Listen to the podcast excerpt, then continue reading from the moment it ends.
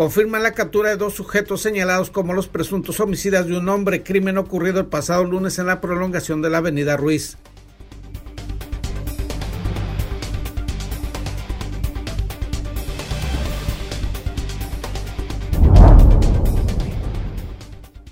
En Mexicali, debido a que la policía municipal no entregó en forma oportuna a un presunto homicida, el juez de control determinó liberarlo.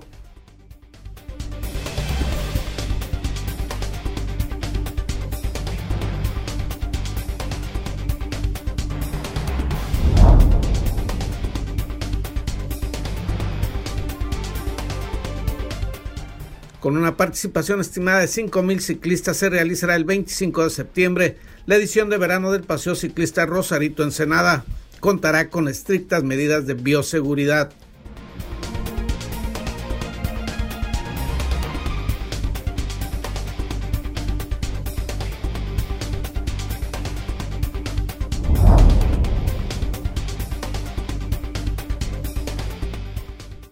Con un aforo máximo de 1.500 personas sin entrada menores y con acceso a quienes demuestren estar vacunados contra el COVID-19 o lleven una prueba negativa de contagio, se realizará la ceremonia del grito de independencia en Palacio Municipal.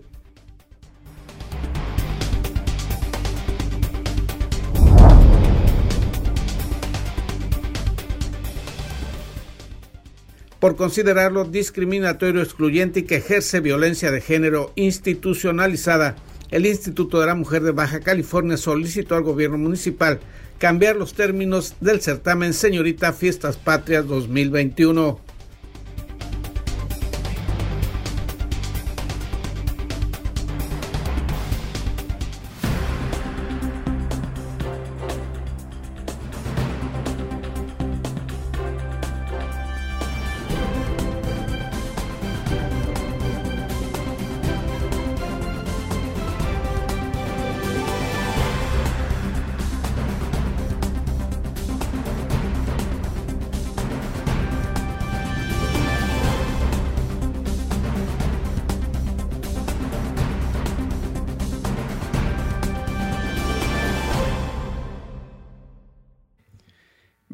Zona Periodística este miércoles 15 de septiembre de 2021. Este noticiario es una coproducción del periódico El Vigía, Canal 66 de Mexicali y en La Mira TV, la plataforma digital de Ensenada.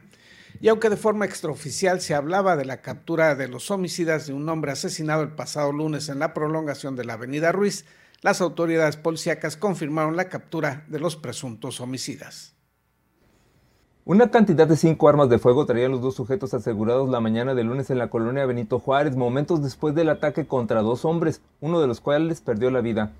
La Dirección de Seguridad Pública Municipal arrestó por el delito de homicidio a los de nombre Aurelio N de 24 años y Rigoberto N de 32 y fue momentos después de la violenta agresión registrada el lunes frente a una llantera de la prolongación Ruiz.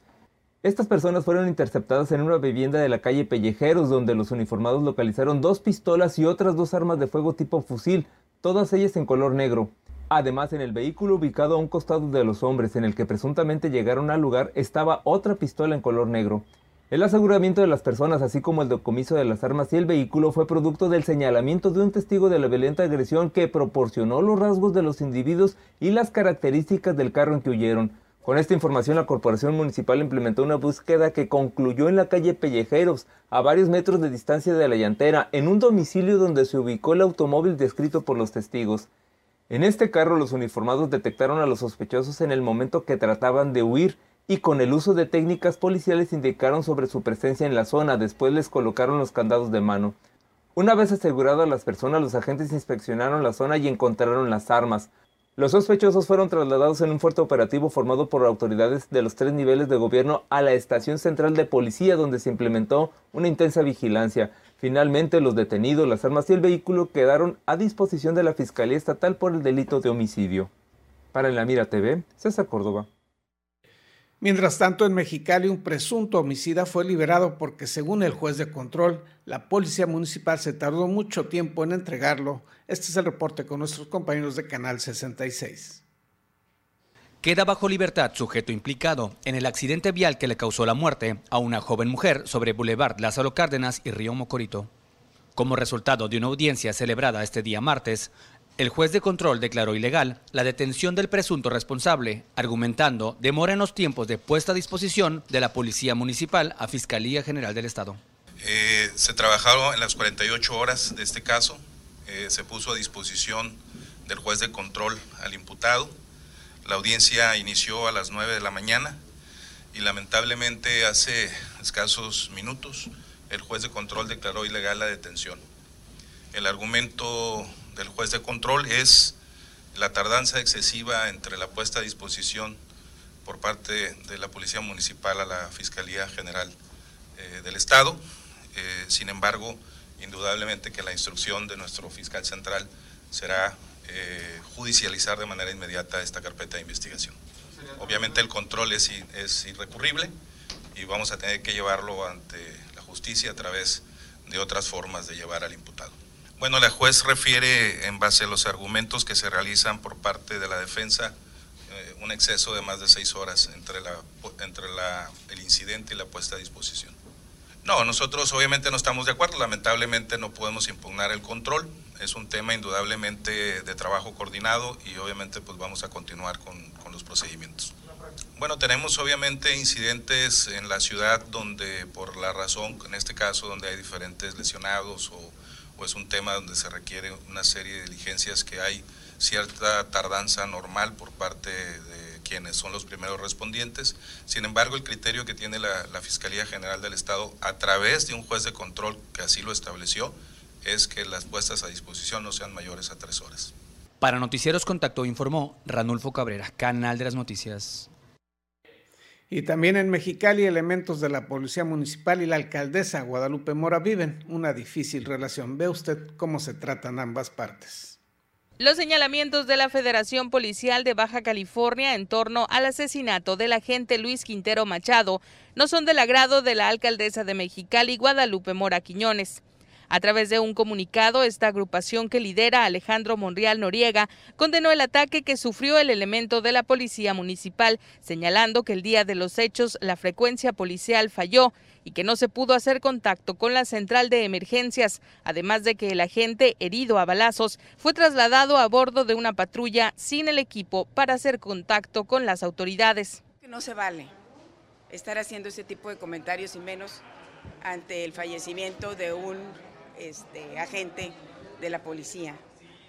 Y quiero decirle que él fue director de seguridad pública en dos administraciones y que esta radiofrecuencia en el 2014 fue sustituida por una usada y que este, se vinieron teniendo problemas, a lo mejor no inmediatos, pero era una de segunda.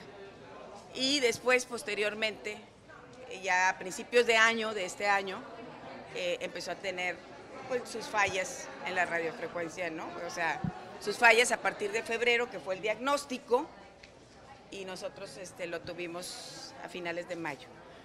Guadalupe Mora aseguró que en días próximos se hará efectivo el contrato de más de 20 millones de pesos para la contratación del nuevo servicio de radiofrecuencia y advirtió que las autoridades que lleguen deben garantizar que no vuelva a descuidarse un tema tan delicado como lo es la comunicación de los policías. Quiero que, que entiendan quien vaya a estar en la Dirección de Seguridad Pública Municipal que tenga esa responsabilidad y esa ética de estar revisando el tema de comunicación que es fundamental para una dirección de seguridad pública, que no se puede ni politizar ni dejar al abandono.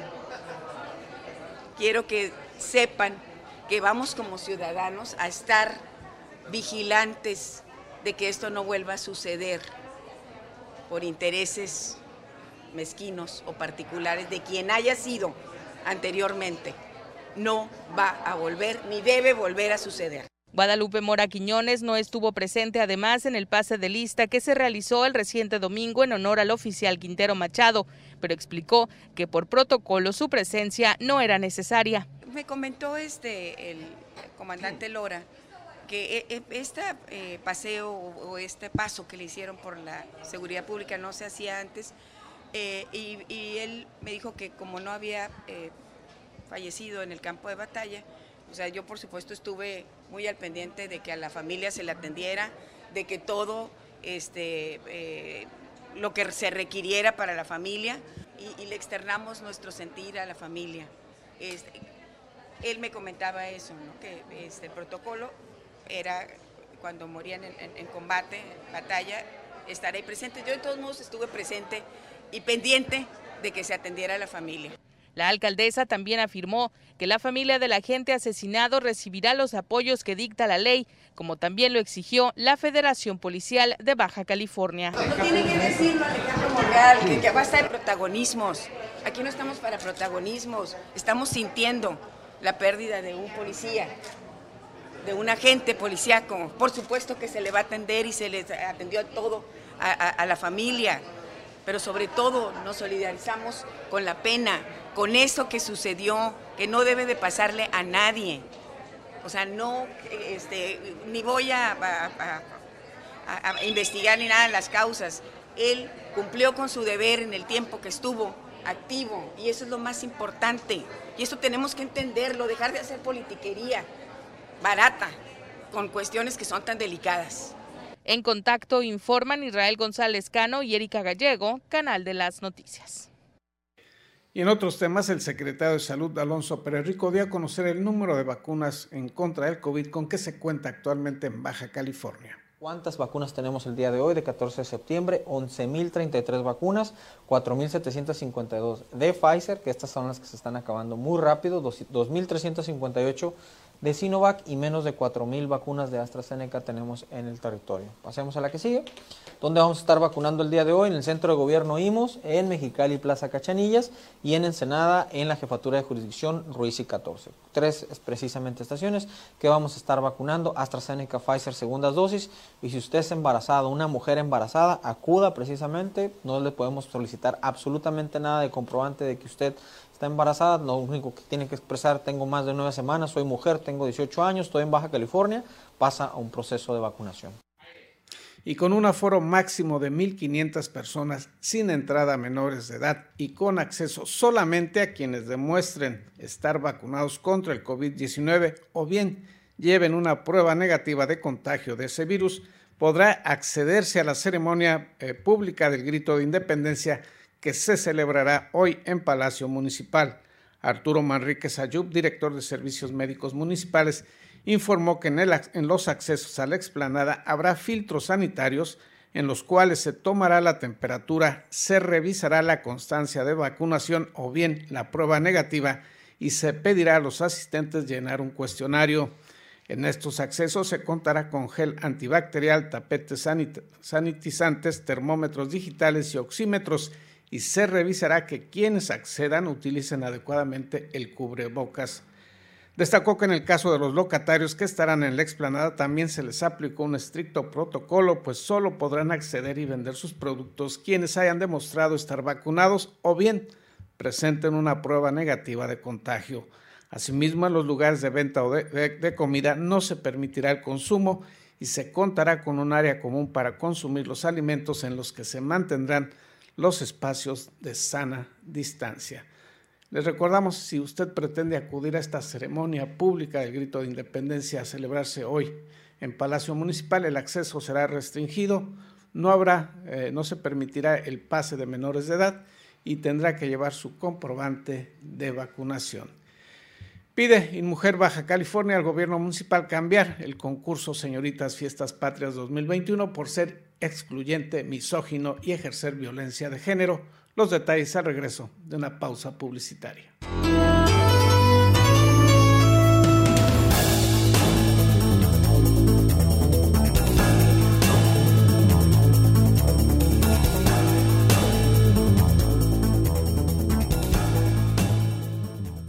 En Daymark Clínica de Ojos ofrecemos un servicio integral a cargo de profesionales expertos en la salud visual. Cuidamos la salud de tus ojos con equipo oftalmológico de última generación, cirugías, tomografías, tratamientos y servicios de óptica. Además, contamos con productos de alta calidad y como siempre, un excelente trato. Acuda a cualquiera de nuestras dos sucursales y confía en la salud de tus ojos en nuestros profesionales. Ofrecemos un amplio surtido de lentes con gran variedad de modelos y tamaños para todas las edades. Daymark, una mejor vista para una mejor vida. ¿Conseguiste esa cita o reunión que tanto deseabas y quieres que todo salga perfecto?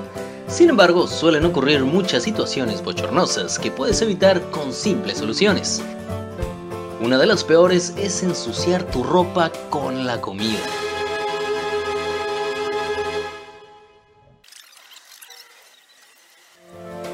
No te manches, usando nuestros baberos de alta calidad y diseños únicos. Protégete con estilo, siempre tenlos contigo. Eventualmente lo vas a agradecer.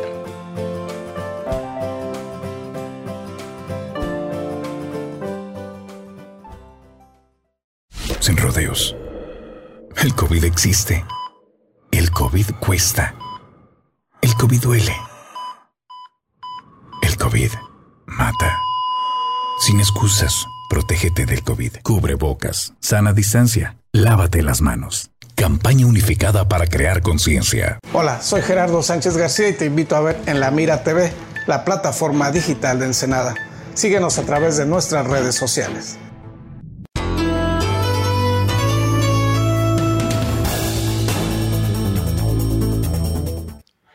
El Instituto Estatal de la Mujer pidió al gobierno municipal cambiar los términos del certamen Señorita Fiestas Patrias 2021 por considerar que este certamen es misógino, discriminatorio y viola la dignidad de la mujer.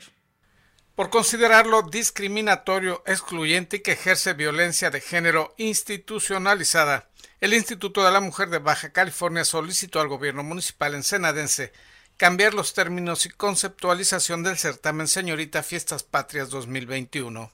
Vimos que eran requisitos que le abonaban a una práctica social y cultural basada en patrones estereotipados, en lo que es mujer, que, que objetiviza a las mujeres, denigran en cierta forma porque discrimina a que otras mujeres que no sean jóvenes que, no sean, este, que, que, tengan hijos, porque uno de los requisitos es que no tengan hijos, em, este, eh, pues discrimina y excluye. Se trata, dijo Carla Pedrín Rembau, directora del INMujer BC, de una recomendación hecha a las autoridades municipales a no seguir fomentando patrones culturales que atentan contra los derechos humanos y la dignidad de las mujeres. Puntualizó que entre los puntos que consideran excluyentes es que se convoque solo a mujeres jóvenes, pero además se establece en la convocatoria es que estas participantes no deben de tener hijos o hijas, lo cual resulta discriminatorio e injustificable. Es un concurso que excluye en lugar de que incluye. Entonces, en este sentido, revisamos los requisitos y enviamos un, un escrito, un oficio dirigido a, la organizadora, que es la, el Instituto de Cultura eh, Municipal, eh, por supuesto con atención al presidente municipal, para que replanteen, replanteen eh, la dinámica del, del, concurso, que si bien es una actividad ciudadana que pueda este, dar unidad y, pues ser un festejo ¿no? de la fecha, no tiene que ser precisamente una actividad discriminatoria o excluyente. Tienen, dijo, que replantearse los términos de este certamen, pues si bien se trata de una actividad ciudadana que busca fomentar valores cívicos patrios, en términos reales fortalece otro tipo de conceptos sexistas, estereotipos y prejuicios que tienen que ser revisados y cambiados indicó que por parte de InMujer BC ya se envió un oficio a la dirección del Instituto de Cultura y Desarrollo Humano de Ensenada con copia al alcalde Armando Ayala Robles para que se modifiquen los términos de la convocatoria y en general la concepción que se tiene de este certamen. Ser esa instancia técnica asesora para que eh, las instancias públicas se conduzcan con respeto a los derechos humanos, con perspectiva de género y que sean incluyentes. Esa es nuestra función. Eh, es por eso que en este sentido el oficio va dirigido como una recomendación, una invitación a modificar la dinámica del concurso y a construir juntos y dialogar juntas como instancias eh, esta, esta actividad. ¿no? Señaló que en Mujer Baja California atendió la inconformidad de organizaciones y activistas feministas que a través de redes sociales y medios de comunicación se manifestaron en rechazo de los términos del certamen y puntualizó que parte de las funciones del instituto es promover que las autoridades gobiernen desde una perspectiva de género y de respeto a los derechos humanos. Informó para la Mira TV Gerardo Sánchez García. Y a continuación David Amos nos habla de la participación de las mujeres en el ejército mexicano. El ejército y Fuerza Aérea, juntos somos la gran fuerza de México. La mujer en las Fuerzas Armadas de México tiene un papel importantísimo, con lo cual las mujeres constituyen un componente fundamental para la construcción de la paz en los territorios. Hoy en día, ellas son enfermeras, pilotos, aviadoras, médicas, ingenieras y administrativas militares. Sin embargo, su ingreso a la Armada ha sido paulatino, producto de diversas acciones nacionales y de recomendaciones internacionales para incorporarlas en labores para consolidar la paz y el bienestar de la nación. La soldado auxiliar oficinista Oxibeles Ruiz Villanueva platica en entrevista para Zona Periodística su experiencia perteneciendo a las Fuerzas Armadas de México. Es difícil, no voy a mentir, no es, no es una transición fácil, sin embargo sí es este, muy gratificante. Eh, la vida, pasar de la vida civil a la vida militar es complicado en el sentido que hay que acostumbrarse a, a muchas cosas que en el medio civil no vemos, ¿no? La disciplina a veces puede ser un poco rígida, un poco exigente, pero el ver los resultados de poner en práctica esa disciplina es algo muy gratificante. En la actualidad existen más de 25.000 mujeres y 188.000 hombres en el Ejército y Fuerza Aérea Mexicano, y en agosto de 2013 se inauguró la Oficina para la Atención de Víctimas de Hostigamiento y Acoso Sexual, dependiente de la Dirección General de Derechos Humanos, con lo cual las mujeres deben sentirse seguras en este ambiente. Creo que la cuestión de la igualdad, la equidad de género, el acoso, no es una cuestión eh, particular del ejército, es una cuestión cultural a nivel nación. Eh, afortunadamente la Secretaría de la Defensa Nacional tiene lineamientos, ha creado leyes, ha creado reglamentos que nos protegen mucho en ese sentido. Entonces, cualquier situación que nosotras podamos tener, tenemos las herramientas para poder defendernos. La Secretaría de Marina tiene su origen en 1940. Las mujeres participaron desde su creación en el Servicio de Sanidad Naval. Sin embargo, fue hasta el año 2010 cuando finalmente las mujeres se incorporaron a las unidades de infantería de Marina para la consolidación de la paz del país y apoyo a la población. Soy madre, tengo un niño de un año ocho meses, tengo mi familia y pues ellos gozan de los beneficios que es ser, pertenecer al ejército. Gracias a Dios los salvaguardo eh, económicamente y médicamente. La familia siempre hemos respetado mucho a los militares y me siento orgulloso más como mujer ser parte del ejército, de saber que aunque soy mujer puedo seguir con la tradición.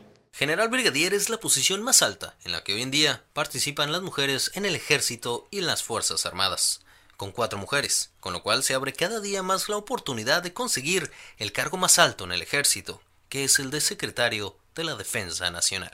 Bueno, yo les diría que si tienen la convicción lo hagan. Es una experiencia muy bonita, de verdad muy enriquecedora. Eh, se siente un gran orgullo portar este uniforme, pero que lo hagan con convicción. Con convicción, porque como cualquier actividad que una vaya a emprender en la vida, cuando se hace con gusto, no hay obstáculo alguno. Para el Amira TV, David Amos. Y el 25 de septiembre se realizará la edición de verano del Paseo Ciclista Rosarito Ensenada. Con una participación estimada de 5.000 ciclistas, se realizará el 25 de septiembre la edición de verano del Paseo Ciclista Rosarito Ensenada, que contará con estrictas medidas de bioseguridad en la salida, ruta y meta, informó Ana Castro Duarte.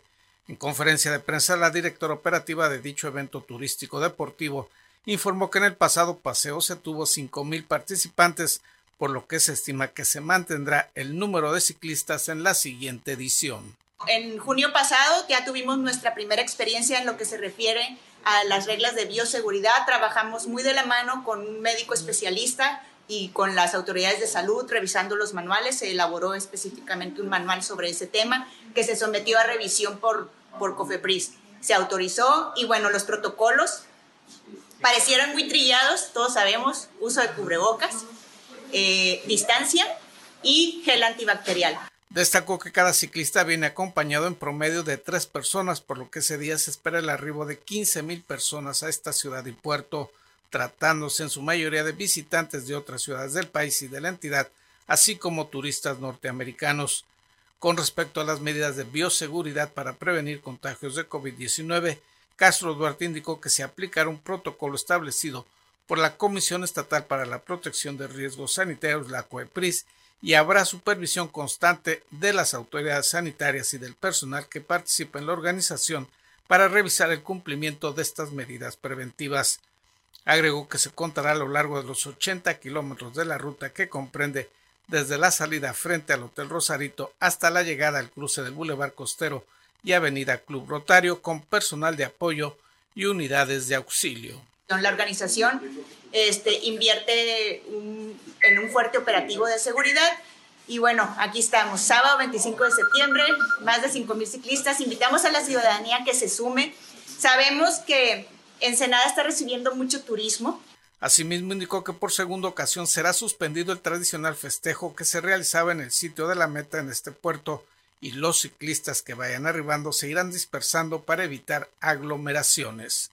El festejo sí decidimos por esta ocasión dejarlo pasar una vez más. Este, creemos que las condiciones están ahí para que se pudiera dar. Sin embargo, eh, hay algunos leves detalles que nos, que nos invitan a decir, ¿sabes qué? Vámonos con un poquito más de prudencia, un poquito más de espacio y con más cuidado. Y el festejo también en esta ocasión no se va a realizar. Sin embargo, te aclaro y le aclaro a todos los que vayan a estar escuchando esta entrevista que el que no haya festejo no quiere decir que no los vamos a recibir con esa sensación de fiesta, ¿no? Puntualizó que en la salida también se establecerán medidas para mantener la sana distancia entre los participantes y por la naturaleza misma de la actividad ciclista a lo largo de la ruta, los participantes se mantienen separados para evitar accidentes.